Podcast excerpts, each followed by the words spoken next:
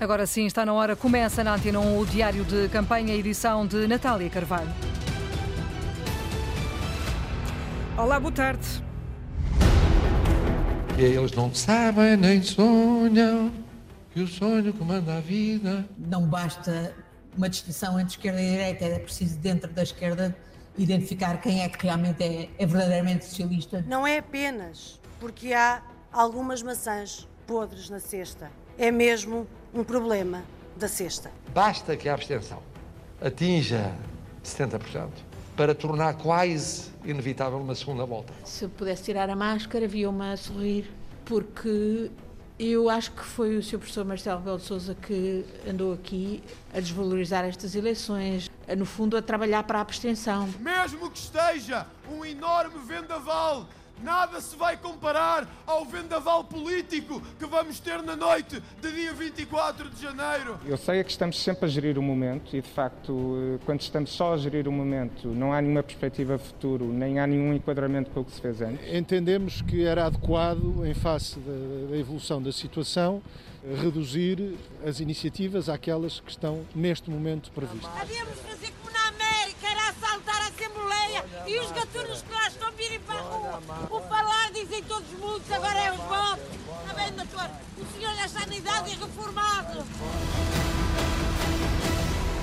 E um cenário que parecia adivinhar-se desde o início da campanha de André Ventura, com ações sempre marcadas por protestos. Desta vez, em Setúbal, houve intervenção da polícia. Foi já no fim do comício, em Setúbal, quando o candidato se preparava para abandonar o local, com o carro a ser atingido com pedras, latas e ovos. O comandante distrital da PSP, Viola Silva, justifica a intervenção da polícia, diz ele que era preciso proteger o candidato. A PSP com bom senso, ponderação, tentou até ao fim usar a força. Quando começaram a cair pedras e outros objetos em cima, em cima da PSP e, dos, e, do candidato, a PSP não teve outra hipótese que não limpar a rua para evitar males maiores. De qualquer forma, fique bem claro, a PSP esteve aqui, é rigorosamente partidária, atua no âmbito do Estado de Direito e apenas procuramos manter a ordem pública. Quando não foi possível, tivemos, tivemos, fomos obrigados a usar a força. Há indicação de pelo menos um detido, embora sem confirmação oficial. A jornalista Madalena Salema, que segue a campanha de André Ventura, reconstitui o filme dos protestos. Uma hora antes do início do comício já se concentravam dezenas de manifestantes. A polícia montou um perímetro de segurança com gradeamento e forças do corpo de intervenção. À chegada do candidato voaram pelo menos um isqueiro preto e ovos. Terminado o comício, o responsável pelo comando distrital entrou no auditório, explicou a situação e a comitiva fez um compasso de espera. Mas à saída voaram garrafas d'água e, pior, algumas pedras. Houve uma carga policial na mesma rua, mas já junto ao estado do Vitória e não no auditório. Marisa Matias e Ana Gomes já publicaram reações no Twitter. Marisa Matias escreve que não se derrota o ódio com violência. Diz ela, eh, somos um país melhor do que o candidato de extrema-direita e seremos capazes de o vencer numa luta democrática. Mais lacónica, Ana Gomes escreveu: sou contra qualquer tipo de protesto violento contra qualquer candidato. Ninguém atua de forma violenta em meu nome, esclarece a candidata depois de saber que eh, alguns dos manifestantes empenhavam cartazes de Ana Gomes. Ora, antes da intervenção policial, houve comício com André Ventura satisfeito com as sondagens, Madalena Salema. 25 de abril sempre! 25 de abril sempre! As sondagens publicadas agradam a André Ventura, que dedica uma boa parte do discurso em Setúbal a falar delas perante os ruidosos protestos na rua. Nunca houve uma voz e um protesto. Nunca houve um movimento como este. Na sondagem menos despercebida de ontem, o Chega ultrapassa o Bloco de Esquerda nas intenções de voto de Portugal. Afinal, eh, não houve batom vermelho que valesse, nem houve Chico Buarque que valesse. Os números não são maus, diz, mas eleva a fasquia. Acredita que há um voto silencioso que o fará crescer ainda mais. E quando no silêncio dizem que somos a terceira força política, eu suspeito que em voto real nós devemos andar já muito perto da segunda força política em Portugal. Ou seja, somos os líderes da oposição neste país. E é isso que nos deve orgulhar. Das sondagens para a atualidade política, acusa o primeiro-ministro de Fediver para fugir à questão do procurador. Fomos humilhados na Europa. E curiosamente, é o dia que António Costa decide avaliar a questão do encerramento das escolas, quando tinha dito que era na próxima terça-feira. Há melhor manobra de diversão do que esta para esquecer o que foi a falsidade e a manipulação de um currículo que envergonhou Portugal na União Europeia? Haverá melhor pretexto, melhor fé de ver. Em Setúbal, os manifestantes não pediram autorização à polícia, sabe a Antena 1, e apareceram com cartazes de Ana Gomes, pelo menos alguns. Ana Gomes, que já se demarcou eh, desses eh, cartazes num eh, post publicado no Twitter. Um candidato habituado a afetos, Marcelo foi hoje confrontado com a indignação de alguém que deixou de o apoiar. Foi no Porto, no início de uma visita ao Centro de Saúde da Batalha, uma senhora que não sabe bem o nome da candidata em quem vai votar, só sabe que se chama Ana. Um voto de protesto contra Marcelo, registado pelo microfone da jornalista Ana Isabel Costa. Mal saiu do carro, Marcelo teve uma reação que não não estava à espera. Máscara nenhuma porque eu não morro com a máscara, eu morro por causa da máscara. E ainda agora vem ali de um funeral, doutor. Isto não é admissível o que estão a fazer. Havíamos fazer como na América, era assaltar a Assembleia e os gatunos que lá estão virem para a rua. É o maior gatunos. Está bem? À espera de uma cirurgia, há 10 anos, o voto, desta vez, não vai para o atual presidente. Tenho, senhor. Agora vou votar na Ana Gomes, olha lá como é que ela se chama, por ela também ser uma grande mulher. Está bem, doutor? Já se percebeu pela pronúncia que Marcelo está no Porto. No penúltimo dia de campanha, inscreveu três ações na agenda. A primeira foi o Centro de Saúde da Batalha. A pandemia teve aqui uma grande projeção no Norte nomeadamente no Porto. No Hospital de Gaia, pôde confirmar o número crescente de internados com Covid. Dos 11 doentes de ontem em cuidados intensivos, hoje há já 20 internados, mais 103 em enfermaria. A saúde é o tema eleito do candidato presidente, que também está preocupado com a economia. Na visita ao entreposto da Salvador Caetano, elogiou a indústria portuguesa. A indústria portuguesa trabalhou sempre, nunca confinou.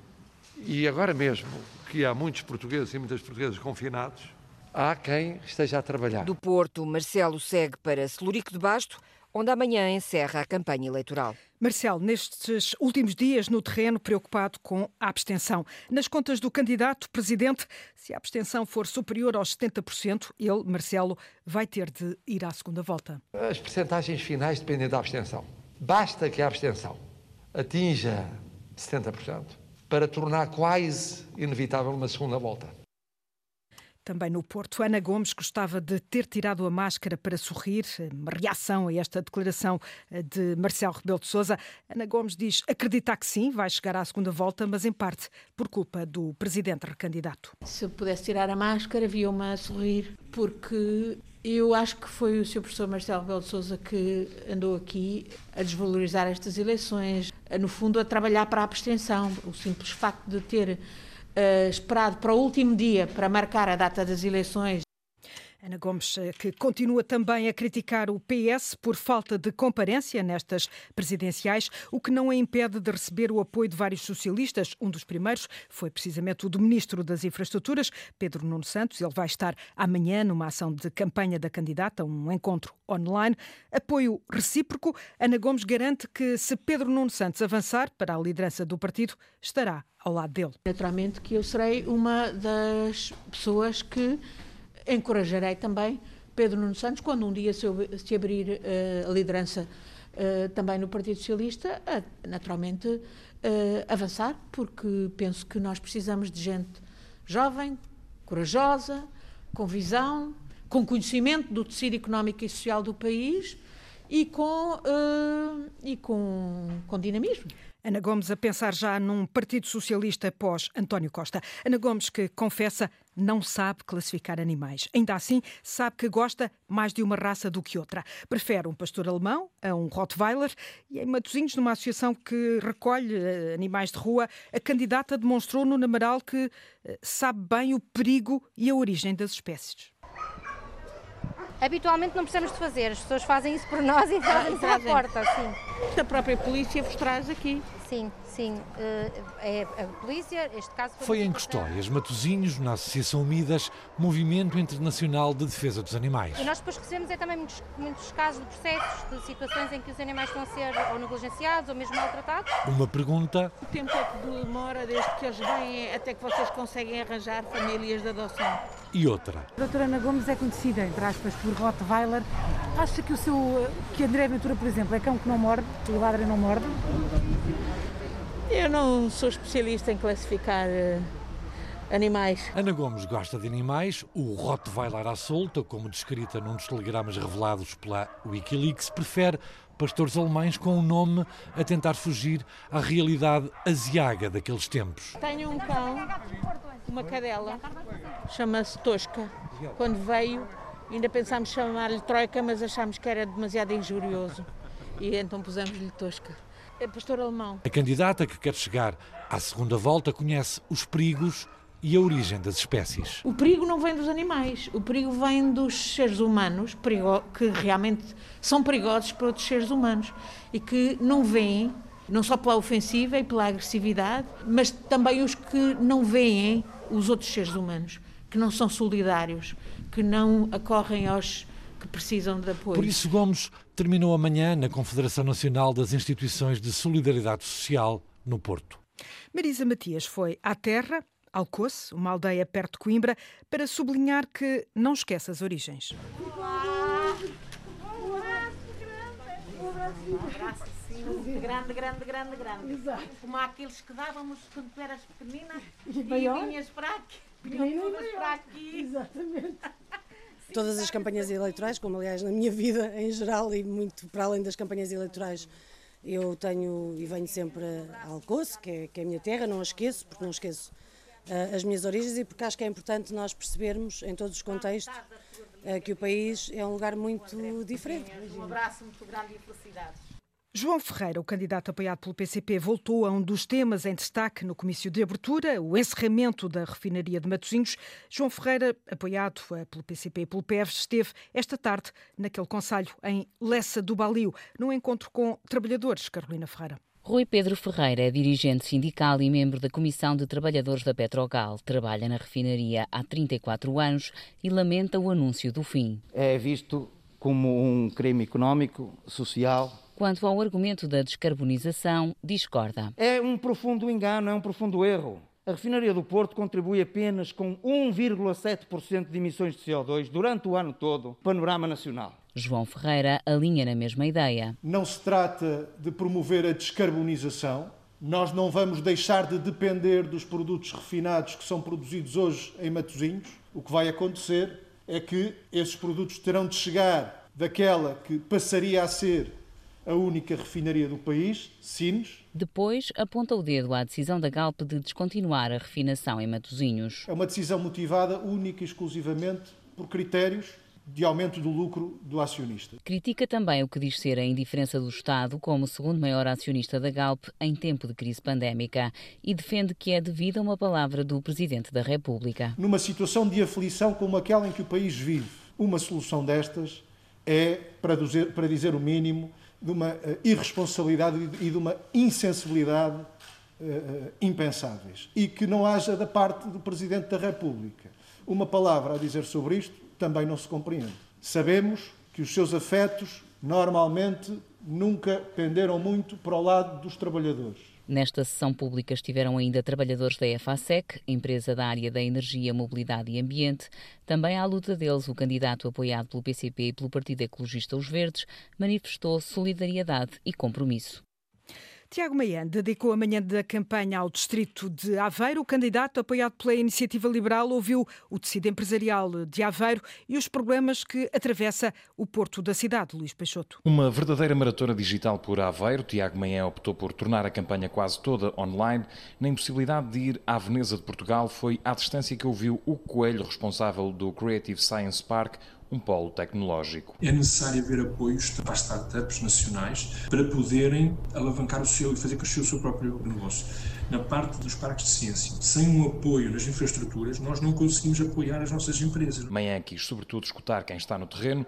Assim foi também com Fátima Alves, presidente do Porto de Aveiro, afetado pela pandemia. O movimento portuário da mercadoria desceu eh, substancialmente ao nível do agroalimentar dos combustíveis, que está muito associada à crise pandémica. No final de quase três horas reunido através da plataforma Zoom, o candidato presidencial disse de sua justiça. Muitas destas empresas, destes investimentos, destes trabalhadores que vêm de fora, e nomeadamente do estrangeiro, para trabalhar no Parque de Ciência de Aveiro, têm que enfrentar um conjunto de burocracias ainda e de teias de complicações para desenvolver o seu trabalho. E do Porto Aveiro percebi que implica um outro olhar por parte do Governo e por parte do Plano Nacional de Investimentos investimentos para a ferrovia, tem que ser uma prioridade. Fim da burocracia e otimização das infraestruturas é o entendimento de Tiago Manhã para fazer avançar o país.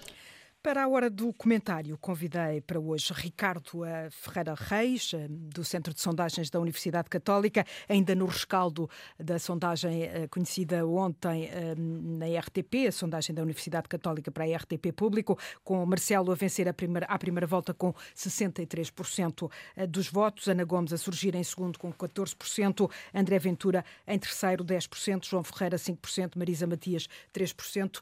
E há esse dado uh, que uh, Marcelo Rebelo de Sousa sublinha hoje de que uh, se a abstenção atingir os 70%, ele corre o risco de ir à segunda volta. É assim, Ricardo Ferreira? O risco corre e a probabilidade de ele ir uma, de haver uma segunda volta depende efetivamente de, uma, de algo insólito acontecer e uma abstenção de 70% ou mais seria algo insólito. Portanto, é preciso algo estranho acontecer para isso, para isso uh, ser uma, uma realidade. Agora, parece é muito improvável que, mesmo com 70%, ele uh, seja que, que, haja a necessidade de uma segunda volta. Eu acho que ele está a gerir um pouco as expectativas. Ele assume que é o candidato mais uh, Ele assume que é o candidato mais prejudicado. Quer dizer, para isso acontecer, era preciso que a abstenção não afetasse todos uniformemente. Eh, era preciso que afetasse mais uns candidatos do que outros.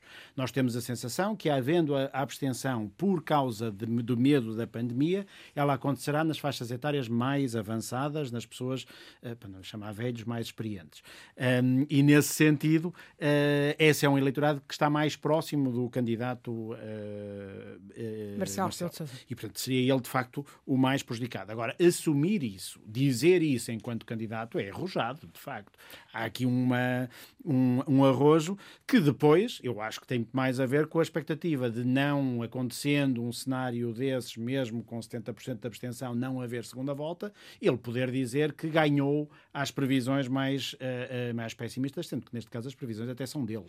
Os adversários, no fundo, acusam de ser o responsável a haver uma forte abstenção, de ele ter contribuído para isso. Uh, ouvimos aqui também Ana Gomes a, a, a fazer-lhe essa acusação. Essa crítica, um, aceita que o facto de o Presidente ter desvalorizado a campanha, uh, quase dando a entender que era um pecado, uh, aliás, ele não fez sequer uh, tempos de antena, isso também desmobiliza o eleitorado? Ou o facto de ser uma recandidatura por si só desmobiliza o eleitorado? Uh, não é verdade que desmobiliza sim é verdade que desmobiliza o debate político quer dizer há aqui uma uma uh, mas não é verdade que desmobiliza o eleitorado. As recandidaturas costumam ser até momentos de congregação em torno dos, dos candidatos embora sim com maiores abstenção maiores abstenções.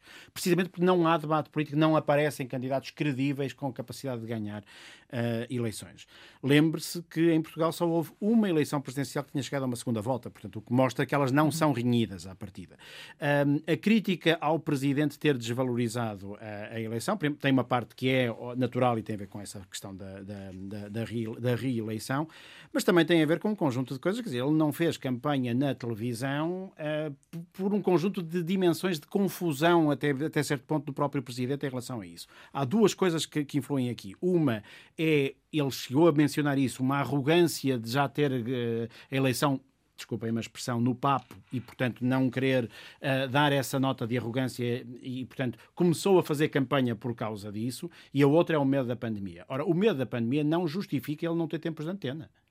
Dizer, aliás, o medo da pandemia claro. até fortaleceria a necessidade. Dizer, nós vamos fazer teletrabalho, ele que faça telecampanha, não é? Portanto, um, não foi essa a opção. Portanto, não foi pelo medo da pandemia que não houve uh, campanha eleitoral. E há aqui uma certa confusão nesse sentido. Deixe-me só mencionar uma coisa que eu acho que é importante neste contexto. A escolha da data, sim, também é relevante para, o, uh, para a situação que estamos a viver de medo da eleição em contexto de pandemia. A eleição parece agora evidente a toda a gente, deveria ter sido feita no início e não no final do período uh, a que o Presidente teria, teria direito a. Ricardo a, a Ferreira Reis, vamos voltar a conversar na noite eleitoral, 24 de janeiro, no domingo. Vamos ver e, se, uh, se confirmam os valores. Ainda, ainda a campanha na rede, a investigação do, um, de Gustavo Cardoso do Isqueté. De repente, André Ventura decidisse não fazer campanha nas redes sociais. No dia de ontem, o candidato do Chega esteve pouco ativo nas redes sociais e a dinâmica nas redes foi outra.